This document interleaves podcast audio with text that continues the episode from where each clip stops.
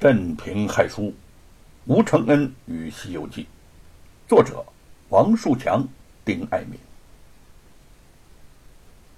时光流逝，再大的伤痛也被一点点的洗刷了。经过了丧父之痛的吴承恩，渐渐从家中走了出来。虽然郁郁寡欢，但至少不再自我封闭。沈坤来看望他的时候，两个人也会。聊些时候了，这本书啊，在我心中已经酝酿好几年了，不写出来枉费了我的心血。我敢断言，除我之外，世上再也不会有人写出这样的书了。听沈坤问到了《西游记》，吴承恩毫不迟疑。美猴王啊，是个英雄，他保护唐三藏西天取经，普度众生，不畏强暴。除妖降魔，我呢喜爱猴子，更喜爱美猴王。他和我意气相投，心气相通。对于吴承恩的这种执着，沈坤是很佩服的。他坚持做一件自己最想做的事情，似乎多少磨难都挫不灭他的志气。而自己呢，他叹了口气说：“哼哼哼哼，我呀。”曾经认为为人在世不读书做官枉活一生，可仔细想一想，当不当官儿又有什么妨碍呢？当清官儿难免遭人陷害，当昏官儿又愧对百姓，我也搞不清楚是怎么回事了。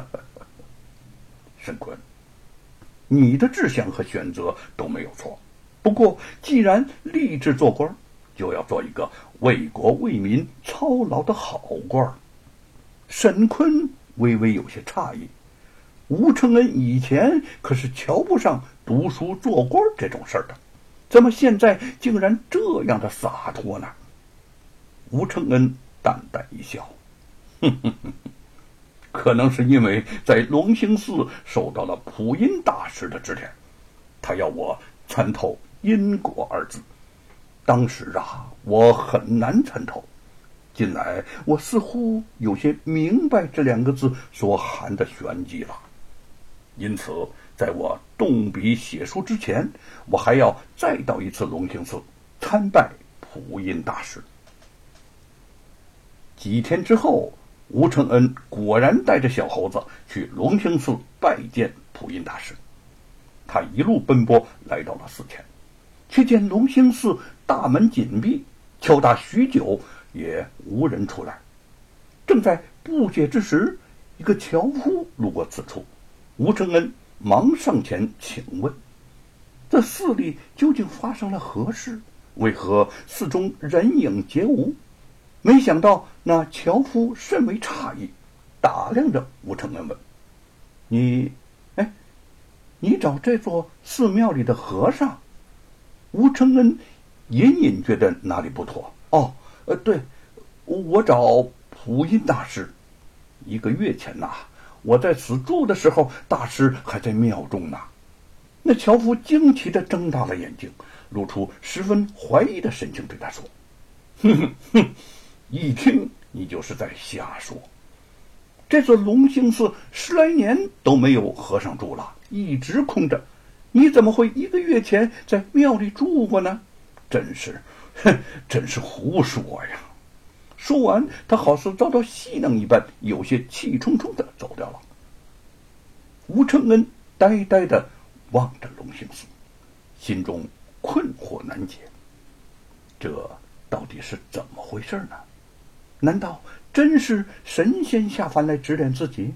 如今见任务完成，便。返归仙山，缘由他出了吗？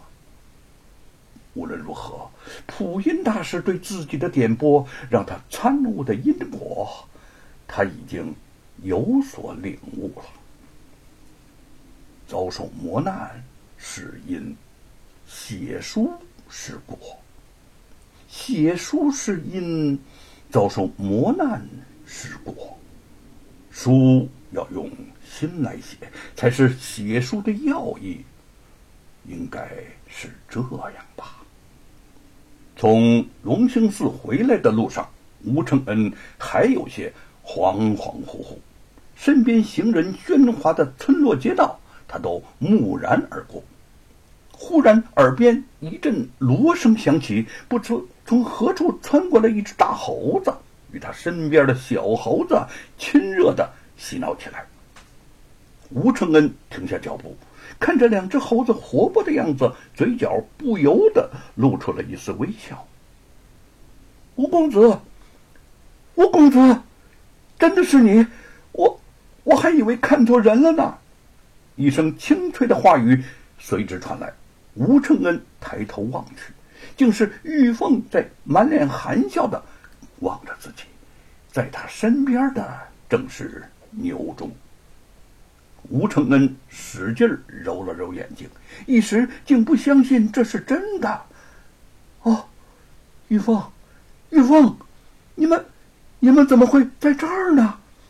他啪的一声一拍额头：“你你看我都乐糊涂了！你们本来就是四海为家嘛！”一时间心潮汹涌，他上前拉住了玉凤的手，兴奋的不知道说什么好了。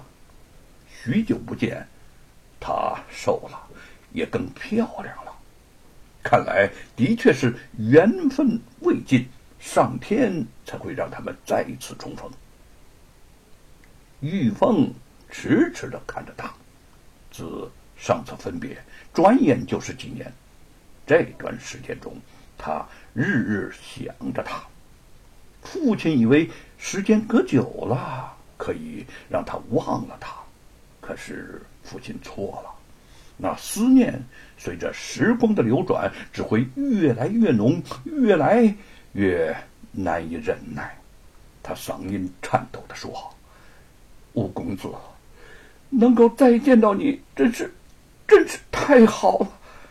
牛忠故意不去看这对年轻人久别重逢的场面，指望着和大猴子嬉闹的小猴子。他越看越眼熟，忍不住有些迟疑的问：“吴公子，你看这只猴子，嗯，是新金养的吗？”吴承恩兴奋的把玉凤。拉到了猴子的身边，说：“玉凤，牛伯父，你们好好看看，好好看看，他呀，就是当年生了重病，差点被扔掉的那只猴子。”玉凤难以置信的再次仔细的打量了小猴子几眼。什么？是，他，他还活着？牛忠也很意外，没想到啊。真是没有想到啊！我们妇女还以为他早就不在世间了呢。